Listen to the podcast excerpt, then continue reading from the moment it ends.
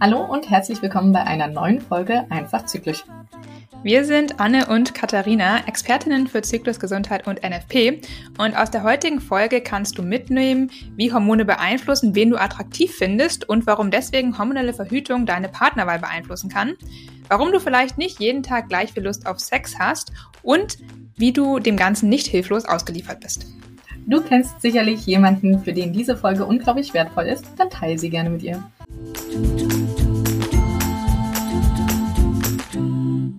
Hallo Katharina, ich habe heute mal eine kleine provozierende Frage mitgebracht. Und mhm. zwar, hast du schon mal gehört, dass die Verhütung auch Einfluss auf die Partnerwahl hat?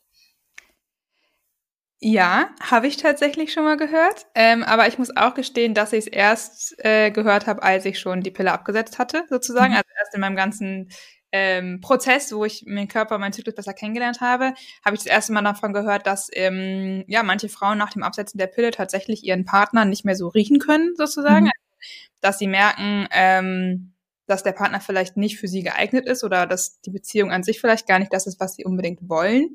Ähm, und das finde ich eigentlich super spannend spannend, ähm, weil man daran so gut sieht, wie die Hormone uns eben allgemein beeinflussen. Ne? Also ja. man denkt ja eigentlich vielleicht, ja, mein Partner, das ist ja, ne, den suche ich mir aus so, aber es gibt ja schon so viele feinchemische ähm, Dinge, die eigentlich dann schon auch einen beeinflussen, sag ich mal, wen man sich als Partner aussucht. Und das kann eben sein, dass diese äh, ja, Duftstoffe tatsächlich dann unter der Pille anders wahrgenommen werden, als wenn man sie dann absetzt. Mhm. Ähm, und das finde ich schon interessant. Hast du denn schon mal, oder wann hast du denn davon gehört oder dich da schon mal beschäftigt? Oh, ich weiß gar nicht, wann ich das erste Mal davon gehört habe. Auf jeden Fall vor mehreren Jahren. Und da dachte ich damals noch, ach, was für ein Ammenmärchen. Ich suche mir doch meinem Partner danach aus, wie gut die Werte zusammenpassen oder wie gut er mich zum Lachen bringt oder so. Ähm, aber tatsächlich habe ich das schon ein, zwei Mal gemerkt, dass es auch sein kann, dass man sich emotional super gut versteht und dann, wenn man sich körperlich nahe kommt, man den anderen aber nicht riechen kann und das einen, mich dann wirklich davon abgehalten hat, dass da auch mehr aus dieser Partnerschaft oder aus dieser Beziehung geworden ist.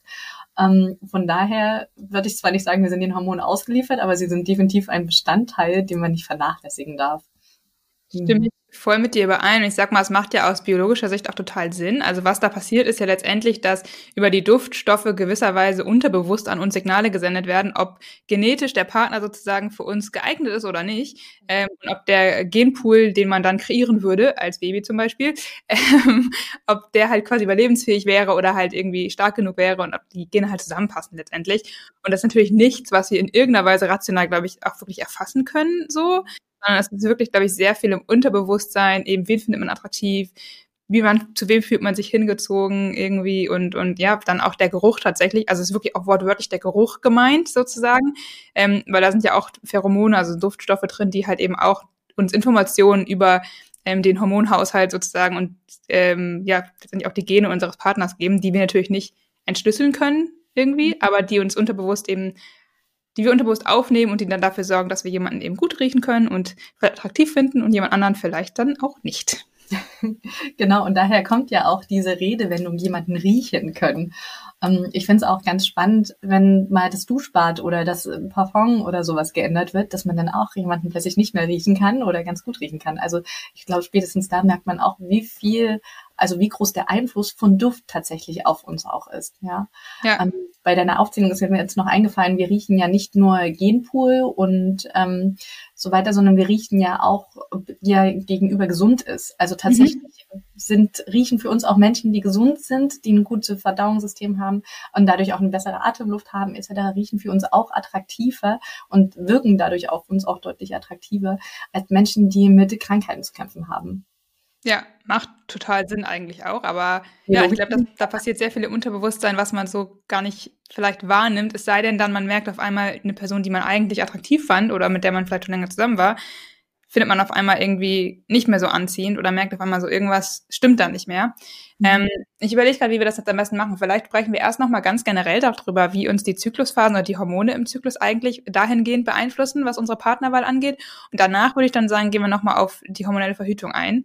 Mhm. ähm, wie die uns beeinflusst und warum dann gerade nach dem Absetzen hormoneller Verhütung manche, und die Betonung liegt hier wirklich auf manche, ähm, die Wahrscheinlichkeit ist jetzt nicht riesig, aber es ist eine Möglichkeit, ihren Partner eben nicht mehr riechen können.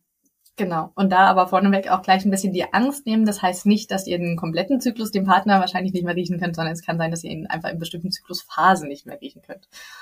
Genau. Cool. Ähm, dann lass uns doch nochmal anfangen generell, wenn man jetzt einen natürlichen Zyklus hat, wie das jetzt die Partnerwahl beeinflusst. Mhm. Genau. Also wir haben, unser Zyklus fängt ja an mit Einsätzen der Menstruation und gleichzeitig beginnt es auch, dass die Eizellen an unseren Eierstöcken wieder heranreifen und das Östrogen gebildet wird. Und das ist natürlich die Zeit, wo die Frau dann evolutionär, wenn es um Fortpflanzung geht, auch sich langsam auf Partnersuche machen sollte, weil die Eizelle in uns selbst ja nur bis zu 18 Stunden überlebensfähig ist und genau in dieser Zeit auch befruchtet werden müsste. wir haben zwar ein bisschen längeren Zeitraum dadurch, dass die Spermien auch noch in uns überleben können, aber trotzdem sind es nur so fünf maximal sechs Tage, die wir eben tatsächlich indirekt befruchtungsfähig sind. Und in dieser Zeit sollte da ein passender Partner da sein.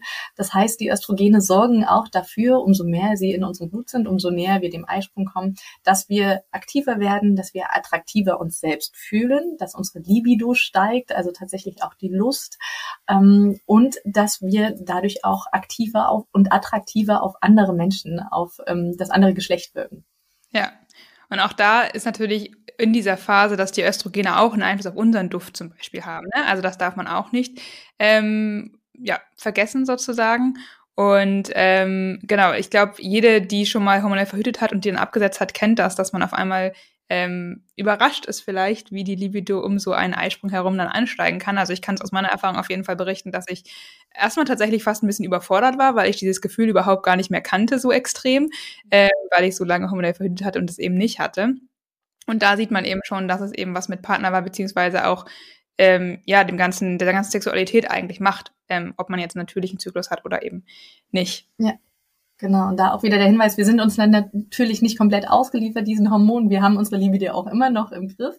Aber trotzdem ist es plötzlich ein Bedürfnis und ein Wunsch, der in uns geweckt wird, den man, wenn man ihn noch nicht kannte, davon tatsächlich überfordert sein kann. Und vielleicht braucht es dann ein, zwei Zyklen, bis ich mich damit wieder wohlfühle und auch weiß, was mit mir los ist. Also gerade genau. wenn es das erste Mal ist, dann kann es eben auch sein, dass man das Gefühl hat, irgendwie irgendwas stimmt jetzt mit mir nicht mehr. Aber wenn dir dann bewusst wird, okay, das ist eigentlich total natürlich und macht biologisch ja auch total Sinn, dass du jetzt ganz viel, eine ganz hohe Liebe du hast und viel Lust hast, ähm, dann kannst du das das nächste Mal auch deutlich gelassener sehen. Ja, stimme ich dir voll mit, also stimme ich dir voll zu. Ich glaube, es ist immer gut, wenn man sowieso versteht, was mit einem passiert, weil dann fühlt man sich immer weniger ausgeliefert, ja. weil man immer die Möglichkeit hat, rational sozusagen das einzuordnen und dann rationale Entscheidungen zu treffen und eben nicht nur seinen Instinkten, sag ich mal, zu folgen, weil letztendlich ähm, ja, sind die Hormone natürlich schon etwas, die, was unsere Instinkte weckt, sag ich mal. Und wenn wir dann wissen, warum diese Instinkte kommen, können wir sie eben ganz gut ähm, rational dann entweder den nachgeben sozusagen oder auch ähm, Entscheidungen treffen.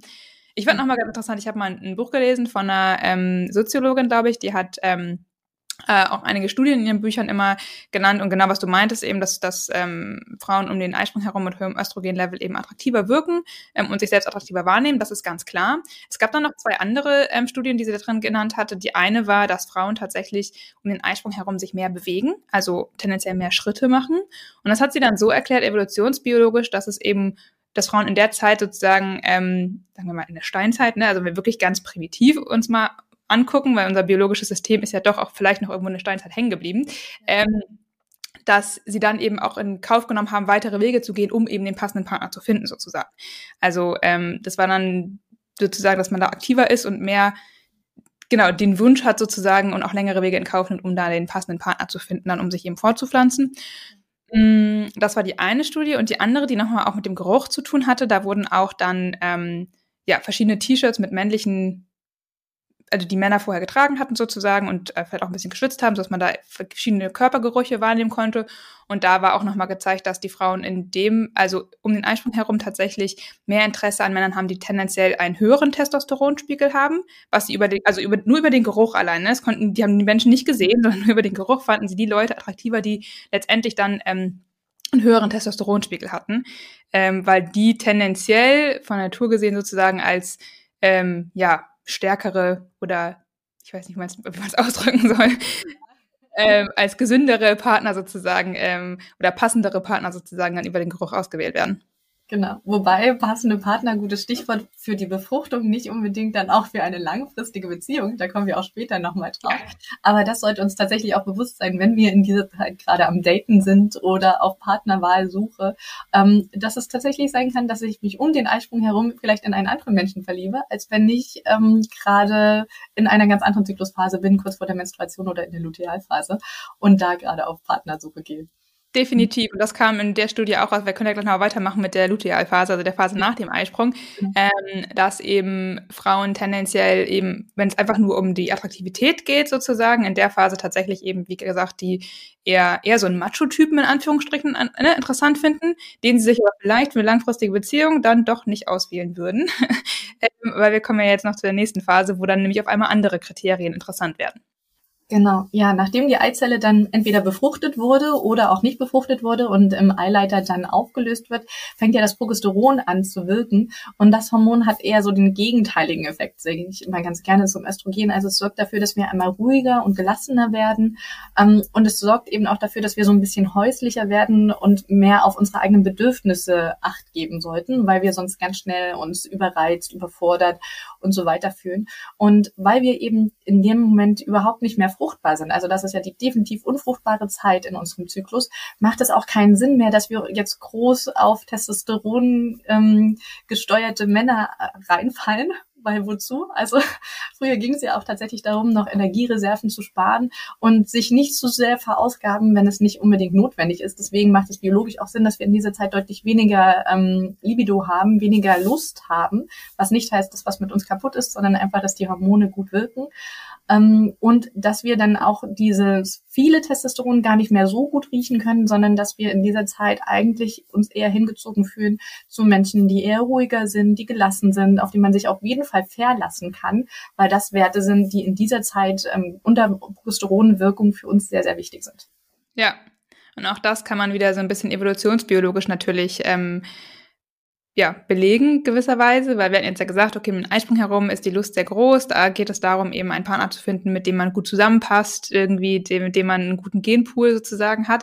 Ähm, und in der Lutealphase ist natürlich viel, viel wichtiger, weil wenn ich jetzt mir vorstelle, ich wäre vielleicht sogar schwanger geworden, das weiß ich in der Phase ja im Zweifel noch gar nicht, ähm, dann ist mir natürlich wichtig, dass ich jemanden habe, der sich um mich kümmert, der mich und mein Baby sozusagen dann ähm, ja beschützt, also früher vor allem noch beschützt. Das brauchen wir natürlich heute jetzt nicht mehr unbedingt, aber ich sag mal, ähm, biologisch gesehen sind wir, wie gesagt, einfach noch in der Steinzeit hängen geblieben manchmal, glaube ich. Und es ist ja auch gar nicht so verkehrt, ne? Auch generell, eine Frau ist natürlich ähm, in gewisser Weise in der Schwangerschaft einfach einem ries größeren Risiko ausgesetzt. Ihr Überleben ist ähm, gefährdeter in Anführungsstrichen, als wenn sie nicht schwanger wäre. Und da ist es natürlich immer gut, wenn man einen Partner an der Seite hat, der eben ähm, einen unterstützen kann und verlässlich, wie du schon gesagt hast, ist und auch für das eigene Überleben mitsorgen kann, zur Not. Ähm, und das sind deswegen eben auch die Dinge, die in der Phase viel interessanter sind. Und das haben auch Studien dann schon gezeigt, dass wenn man da nämlich nochmal so einen Riechtest macht mit T-Shirts, sag ich mal, dass dann tendenziell Frauen, die Lutealphase sind, sich auf einmal andere Typen aussuchen würden, ähm, die dann eben eher von Charakter her und tatsächlich von dem ganzen Thema her eher ähm, eben dieser, ich sag mal, Versorger in Anführungsstrichen ähm, sind. Also wenn man es jetzt mal so ganz ähm, plakativ, sag ich mal, äh, sagen möchte. Ähm, und das sind dann eben auch die, die man dann wahrscheinlich für eine längerfristige Beziehung tatsächlich ähm, eher in Frage kommen würden, weil das natürlich äh, ja für eine langfristige Beziehung immer gut ist, wenn man sich auf den anderen auch verlassen kann. Mhm, genau. So, was heißt das jetzt für uns in den Alltag? Sollen wir jetzt alle zwei Wochen, alle drei Wochen uns einen neuen Partner suchen oder vielleicht auch zwei Partner einfach im Dauerwechsel nehmen? Kann jeder machen, wie er will. Ich würde jetzt nicht machen. Ja. Genau. Also tatsächlich hatte ich im Coaching schon das ein oder andere Aha-Effekt da bei meinen Frauen ausgelöst, die dann meinten, ah, jetzt verstehen sie plötzlich, warum sie immer wieder in der Beziehung zweifeln. Sie dachten mhm. halt, sie können den Partner nicht mehr riechen oder sie finden den sexuell nicht mehr attraktiv und deswegen wäre es nicht der richtige Partner. Aber als sie dann mitgekriegt haben, dass das biologisch total Sinn macht, waren sie auch viel gelassener und haben gesagt, okay, dann feiere ich einfach die Phase mit hoher Libido und dann suchen wir uns da Babysitter und Möglichkeiten, dass wir das auf jeden Fall ausleben können. Und dann ist auch wieder gut, wenn sie für ein, zwei Wochen dann nicht ganz so viel sexuell aktiv sind. Hm. Ja, auch da ist es, wie gesagt, wie der vorhin ja schon gesagt haben, wichtig, dass man eben versteht, wie die Hormone einen beeinflussen und es dann auch rationaler einordnen kann, weil ich glaube auch, die Lutealphase hatten wir auch schon öfter mal in auch einer der anderen Podcast-Folgen, wo es, glaube ich, um die vier Jahreszeiten ging. Da gerne auch nochmal reinhören. Ich glaube, das war eine der ersten Folgen. Ähm, dass wir eben in der Lutealphase auch vielleicht ein bisschen mehr dazu tendieren, kritischer zu sein, ähm, allgemein, also uns selbst gegenüber, aber halt auch unserem Partner gegenüber. Und ähm, auch da ist es dann eben wieder wichtig, gewisserweise das zu reflektieren und dann, wie du schon sagst, auch entsprechend zu berücksichtigen und vielleicht nicht dann von der Lutealphase ausgehen zu sagen, okay, den Partner mag ich jetzt nicht mehr. Mhm. Ja, tendenziell sind da tatsächlich die meisten Beziehungsabbrüche in der Lutealphase. Echt? Äh, ja, okay, das ja. habe ich auch mal gelesen und fand ich total spannend und kann ich im Nachhinein auch definitiv bestätigen, weil wir weil die eben da deutlich kritischer sind. Und ähm, wenn man das nicht, nicht so gut reflektieren kann, wenn man nicht weiß, woran es liegt und dann wirklich das in der Situation und an meinem Gegenüber festmache, dann kann es natürlich sein, dass ich da vorschnelle Schlüsse ziehe. Das heißt jetzt nicht, dass ich immer alles ertragen muss, was in der Lutealphase mit mir passiert oder was mein Gegenüber mir da antut oder vielleicht auch einfach nicht tut und worüber ich mich da aufrege. Aber das heißt, dass ich so ein, zwei Wochen doch vielleicht mir nochmal geben dürfte, um drüber nachzudenken und zu gucken, ob ich denn auch in meiner Follikel-Eireifungsphase immer noch genauso denke. Ja, das finde ich einen sehr guten Hinweis. Und ähm, einen Punkt hatte ich jetzt gerade noch, den ich nochmal gerne ansprechen würde im Zusammenhang mit der Lutealphase. Und das beobachte ich bei mir auch ganz oft. Das hat jetzt weniger mit der Sexualität erstmal zu tun, aber es ist auch evolutionsbiologisch so ein bisschen ähm, ein Thema, glaube ich, dass ich in der Phase häufiger das Gefühl habe, ich muss aufräumen und alles ordentlich machen und alles ähm, häuslich schön machen sozusagen. Und das ist ja auch so dieser, ich sag mal, Nestbau-Typ, ähm, der dann vielleicht auch so ein bisschen in uns reinkommt, auch wenn wir nicht schwanger werden sozusagen, einfach durch die Hormone gesteuert, dass wir da ein größeres Bedürfnis vielleicht auch haben, dass es bei uns ordentlich und schön aussieht. Und auch das kann natürlich wieder potenziell Konflikte schüren, wenn ähm, mein Partner in der Phase vielleicht gar nicht versteht, warum ich jetzt auf einmal mehr Wert darauf lege als vielleicht noch zwei Wochen zuvor. Ähm, auch das ist natürlich gut für sich selbst, das vielleicht zu wissen und zu reflektieren und dann eben in die Diskussion vielleicht auch mit einzubeziehen. Hm, ja, oder vielleicht spreche ich sonst nie an, sondern immer nur in dieser Zyklusphase, weil dann regt es mich plötzlich auf und ich habe plötzlich das Gefühl, es ist ja nie, dass er mit Ordnung macht oder ich mache immer alles alleine. Dabei ist es nur in dieser Phase vielleicht, dass ich deutlich mehr darauf den Fokus lege, ja nochmal schön gesagt. Und es macht auch total Sinn. Also der, die Reifung von einem Baby ist ja wirklich sehr komplex und braucht viel Zeit. Und gleichzeitig ist die Schwangerschaft, aber wie du schon gesagt hast, so ähm, risikobehaftet für mich als Frau, die ich schwanger bin. Also versucht der Körper so früh wie möglich, also wirklich mit Start der Progesteronbildung, sich schon um die Schwangerschaft zu kümmern, selbst wenn er nicht befruchtet wurde, weil das weiß er ja in den ersten Tagen noch nicht. Also selbst die Brüste fangen ja schon, die Brustdrüsen fangen schon an zu wachsen durch Progesteroneinwirkung, obwohl der Körper noch gar nicht weiß, ob er schwanger ist oder nicht. Ja, das finde ich auch nochmal einen guten Hinweis. Ähm, jetzt haben wir so ein bisschen darüber gesprochen, wie sich im natürlichen Zyklus ähm, die Hormone verändern nochmal und wie das sich auf Libido und eben auch auf unsere Partnerwahl oder unser Empfinden des Partners vielleicht auch einfach auswirken kann. Jetzt hatten wir ja ganz am Anfang angefangen anzuteasern, ähm, dass es eben passiert, dass einige nach dem Absetzen hormoneller Verhütung auf einmal ihren Partner nicht mehr riechen können. Vielleicht können wir da ja nochmal ein bisschen drauf eingehen. Ja, sehr, sehr gerne, genau. Die meisten hormonellen Verhütungsmittel beruhen ja darauf, dass sie künstliches Progesteron, sage ich jetzt einfach mal, Gestagen auch genannt, da drin haben. Und ähm, dieses Gestagen oder Progesteron sorgt eben dafür, dass definitiv keine Eizellreifung mehr stattfindet und damit auch kein Eisprung. Das heißt, ähm, hormonell gesehen befinden wir uns quasi immer in dieser zweiten Zyklusphase, in dieser Lutealphase, Progesteronphase, wie auch immer wir das nennen möchten. Und wir haben ja gerade schon gesagt, das ist eben die Phase, wo wir gar nicht so sehr auf Testosteron abfahren, sondern eher auf sanft gediegen, Ordnung zu Hause, jemand, der sich um mich kümmert und umsorgt, etc.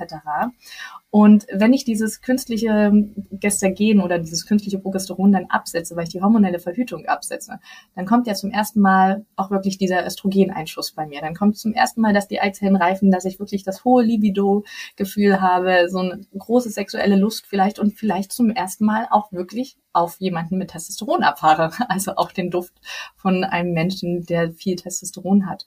Und das kann mich natürlich total verunsichern, wenn ich in dieser Zeit plötzlich ganz andere Menschen hinterher schaue als der Partner, der mir auf der Couch gegenüber sitzt. Ähm, und ich glaube aber, dass das nicht heißt, dass ich meinen Partner generell nicht mehr riechen kann, sondern dass das eher heißt, dass es eben in bestimmten Zyklusphasen ich eher dazu neige, auch mal anderen hinterherzuschauen. Und dann ist immer eine ganz persönliche Entscheidung, was mache ich mit diesem Instinkt, wie du es genannt hast, mit diesem Gefühl, muss ich dem tatsächlich nachgehen oder finde ich vielleicht auch mit meinem Partner Wege, dass er auch in dieser Zeit meine Libido gut befriedigen kann. Ja, Ich glaube, das ist nochmal ein sehr guter Hinweis auch, dass man eben da auch nochmal mit dem Partner dann schaut, wenn man sich selber verändert, dass man den mit an Bord nimmt und dann auch versucht zu kommunizieren und versucht dann auch entsprechend die eigenen Bedürfnisse, die vielleicht auch neu aufkommen, dann befriedigen zu können. Und wenn das eben nicht funktioniert, dann kann man natürlich immer noch sagen, okay, hier funktioniert es irgendwann nicht mehr. Aber das ist eben, wie du schon sagst, eine ähm, rationale Entscheidung, die ich dann auch treffen kann gewisserweise oder ich kann meine Rationalität zumindest mit benutzen. Das ist natürlich immer auch eine emotionale Geschichte, ob ich mich von jemandem trenne oder nicht. Aber oft ist es dann eben auch so, dass Frauen, die das dann erleben, dass die sagen, ja klar, liebe ich meinen Partner noch, weil die Gefühle auf, auf der ähm, partnerschaftlichen Ebene sind ja nicht auf einmal weg. Ne? Nur weil die sexuelle Attraktivität vielleicht sich auf einmal für einen verändert hat. Das ist natürlich dann immer super schwierig und kompliziert, glaube ich, auch das für sich selber einzuordnen, dann eine Entscheidung zu treffen. Also da kann ich auch nur sagen, dass man das wahrscheinlich nicht vorschnell machen sollte, sondern sich da auch wirklich genug Zeit lassen sollte und dass es völlig in Ordnung ist, wenn man zusammenbleibt und dass man da eine Lösung findet natürlich, aber dass es auch in Ordnung ist, wenn man für sich dann merkt, nee, das funktioniert für mich aber nicht mehr, es fühlt sich nicht mehr gut an, dass man dann eben auch getrennte Wege geht. Ähm, aber ich glaube, das ist nichts, was man von heute auf morgen wahrscheinlich entscheiden kann oder auch sollte, sondern da sollte man sich, glaube ich, wirklich auch ein bisschen Zeit lassen und sich selbst auch erstmal neu in den neuen hormonellen Situationen kennenlernen. Ja, generell am Anfang sind ja wirklich hohe emotionale Schwankungen. Ähm, hormonelle Schwankungen meinte ich eigentlich, aber dadurch auch emotionale Schwankungen. ähm, ja. Von daher die ersten ein, zwei, drei Monate kann es schon wirklich große Achterbahnen in meinem Gefühlsleben, in meinem Denken dadurch auch sein. Ähm, in dieser Zeit würde ich niemandem empfehlen, große, einschneidende Lebensentscheidungen zu treffen. Ähm, und jetzt hatte ich gerade noch einen Punkt, jetzt ist er weg. Ach ja, genau. Also diese Entscheidung, die, worüber ich mir längere Zeit Gedanken machen sollte. Ich glaube, es ist auch ganz gut, wenn ich die nicht unbedingt alleine treffe, sondern wenn ich meinem Gegenüber wirklich auch die Chance habe, da mitzumachen. Ja manchmal hilft es auch tatsächlich einfach nur das Duschbad zu wechseln. Weil in einigen Duschbädern gibt es eben auch, da sind künstliche Pheromone drin, die sehr stark riechen und dann riecht natürlich auch der Mensch, der da drin geduscht hat, noch den ganzen Tag danach oder das Parfum, wenn das gewechselt wird. Auch das kann manchmal total helfen. Also vielleicht einfach mal zusammen in den Drogeriemarkt gehen, gemeinsam an den ganzen Duschbädern schnüffeln, gucken, was gefällt dir dieser Zeit. Und wenn dann eben zwei, drei verschiedene Flaschen im Bad rumstehen und je nach Zyklusphase sagst du dem Mann, heute bitte damit duschen, dann kann man die extra gerne riechen. Also auch das sind ja alles Möglichkeiten. Und das heißt, ähm, du hast es so schön gesagt, also die Liebe beruht ja nicht nur auf dieser körperlichen Anziehungsfähigkeit, sondern die beruht ja auch auf emotionaler Verlässlichkeit und auf ähm, ganz viel, was wir mental auch schon miteinander erlebt haben. Und es wäre einfach schade, wenn das flöten geht, nur weil es ähm, vom Geruch her nicht mehr passt. Eine Sache, die man natürlich nicht vernachlässigen darf, ist, wenn es spätestens um Kinderwunsch geht und dann ähm, wir uns wirklich überhaupt nicht riechen können, was du ja am Eingang schon gesagt hast, was einfach eine biologische Kennzeichnung dafür ist, dass wir vielleicht genetisch auch überhaupt nicht zusammenpassen. Und wenn dann der Kinderwunsch auch wirklich deutlich länger dauert oder es vielleicht auch mal zu Fehlgeburten kommt, also da ist dann wirklich schon die Frage, wie entscheide ich mich? Liegt es vielleicht dann wirklich an der Biologie? Und ähm, was mache ich mit meinem Kinderwunsch? Aber da möchte ich auch niemandem sagen, was das Richtige oder Falsche ist. Das ist eine sehr, sehr individuelle Entscheidung. Aber es gehört natürlich auch mit dazu, der, die Libido und ähm, der Zyklus ist nun mal einfach nur grundsätzlich biologisch dafür da, dass wir uns fortpflanzen. Und wenn es da nicht passt, dann wird es halt manchmal auch schwer. Ja, das finde ich nochmal einen guten Hinweis. Also ich glaube, es gibt viele Sachen, die man da für sich berücksichtigen kann. Und wenn man da für sich merkt, es verändert sich nach dem Absetzen der hormonellen Verhütung etwas in eine Richtung, ähm, dass die Attraktivität abnimmt, weil ich möchte jetzt auch mal dazu sagen, bei vielen ist es auch eher so, dass sie ihren Partner vielleicht danach sogar noch attraktiver finden ja, genau. auch die Sexualität wieder ganz neu auflebt. Also ich würde sagen, das ist sogar die überwiegende Mehrheit, bei denen das der Fall ist sozusagen. Also das Thema, was wir hier, worüber wir hier sprechen, dass eben ähm, ja nach dem Absetzen der Pille oder auch anderer hormonelle Verhütung eben ähm, ja die Sexualität abnimmt, ist eher, glaube ich, schon noch ein, ein geringerer Prozentanteil. Ne? Also deswegen da auch bitte niemand äh, sich jetzt Sorgen machen, dass das jetzt auf jeden Fall oder eine hohe Wahrscheinlichkeit ist, dass das passiert. Ähm, es kann passieren, ja, aber es heißt eben auch noch nicht, dass man sich trennen muss und es ist eben auch nicht ähm, ja so wahrscheinlich. Genau. Ja, ähm, ich möchte noch, genau, ich möchte noch eine Sache sagen, jetzt wenn wir nochmal über die Hormone sprechen. Das war auch noch eine ganz interessante Statistik, die ich mal ähm, gelesen hatte, wo es, oder Studie auch, wo es auch darum ging, wie die Hormone uns beeinflussen. Auch, es geht da jetzt auch um die Partnerschaft gewisserweise. Und zwar ähm, war da die Aussage, dass Frauen, wenn sie die Pille nehmen oder auch andere hormonelle Verhütung nehmen, ähm, tendenziell eifersüchtiger sind als wenn sie ähm, einen natürlichen Zyklus haben. Und ich glaube, auch das kann man relativ gut erklären, weil in dieser Lutealphase ist es uns ja besonders wichtig, ne, wenn wir in dieser Konstellation, hormonellen Konstellation der Lutealphase sind, dass wir eben jemanden haben, der verlässlich ist, der bei uns ist, der sich um uns kümmert. Und dann sind wir natürlich auch eifersüchtiger, sag ich mal, ähm, weil wir uns gefühlt zumindest mehr von ihm abhängig machen als welche anderen Zyklusphasen. Ne? Und wenn ich jetzt um den Eisprung herum, da fühle ich mich ja selber super cool und super attraktiv und schaue vielleicht auch mehr noch anderen Leuten hinterher, die ich attraktiv finde.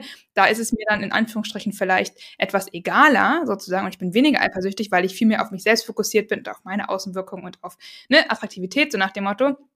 Und nicht so darauf auch angewiesen bin, sozusagen auf jemand anderen, also vom, vom hormonellen Gefühl her.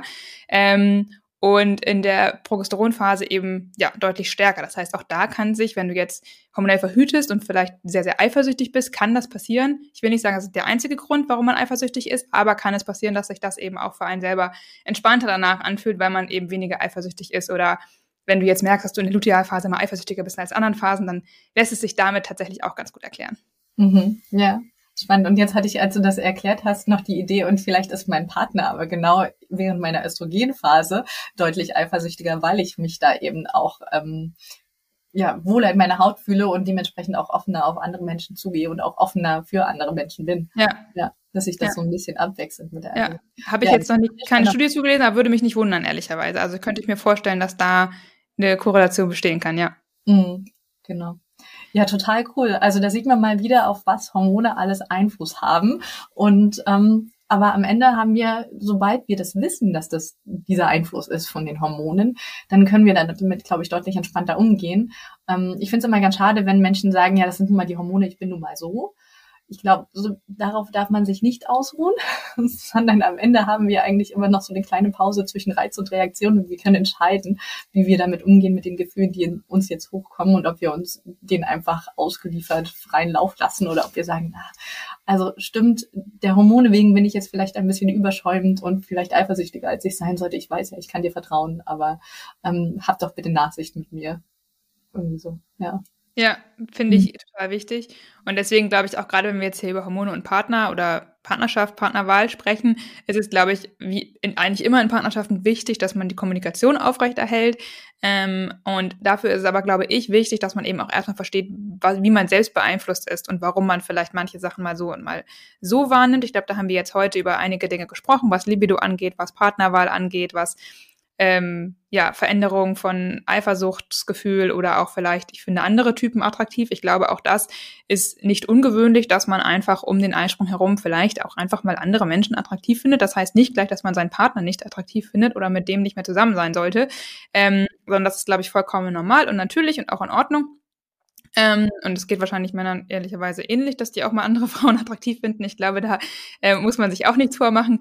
Ähm, und dass man das aber eben für sich einzuordnen lernt, weil wenn man sich einordnen kann für sich selber, dann kann man es eben auch nur kommunizieren, bin ich der Meinung. Mhm, genau, ja, und hat es selber auch wieder im Griff und fühlt sich dem Ganzen nicht ausgeliefert. Ja, super. Sehr gut. Das ist doch ein schönes Schlusswort. Ja, schön. Was konntest du aus der heutigen Folge mitnehmen? Die Hormone beeinflussen, wie, ob wir einen Menschen gut riechen können. Und je nachdem, in welcher Zyklusphase wir uns gerade befinden, finden wir andere Hormonkonstellationen und damit auch Gerüche bei unserem Gegenüber attraktiv. Das heißt jetzt aber nicht, dass wir dem Ganzen hilflos ausgeliefert sind, sondern sobald uns das bewusst ist, können wir das auch bewusst in unsere Entscheidungen berücksichtigen. Wir helfen dir hier, deinen Zyklus zu verstehen. Und wenn dir der Podcast gefällt, dann unterstützt du uns am besten, wenn du uns eine Bewertung dalässt bei Spotify oder Apple. Und sei auch beim nächsten Mal am besten dann wieder dabei, wenn es heißt einfach zyklisch. Und in der nächsten Woche sprechen wir über ähm, ein Thema bezüglich natürlicher Familienplanung. Und zwar geht es über, um die Einflüsse und Störfaktoren beim Messen der Basaltemperatur. In der Zwischenzeit findest du uns wie immer auf Instagram, YouTube und auf unseren jeweiligen Webseiten und die Links findest du in den Show Notes. Bis dahin. Bis dann.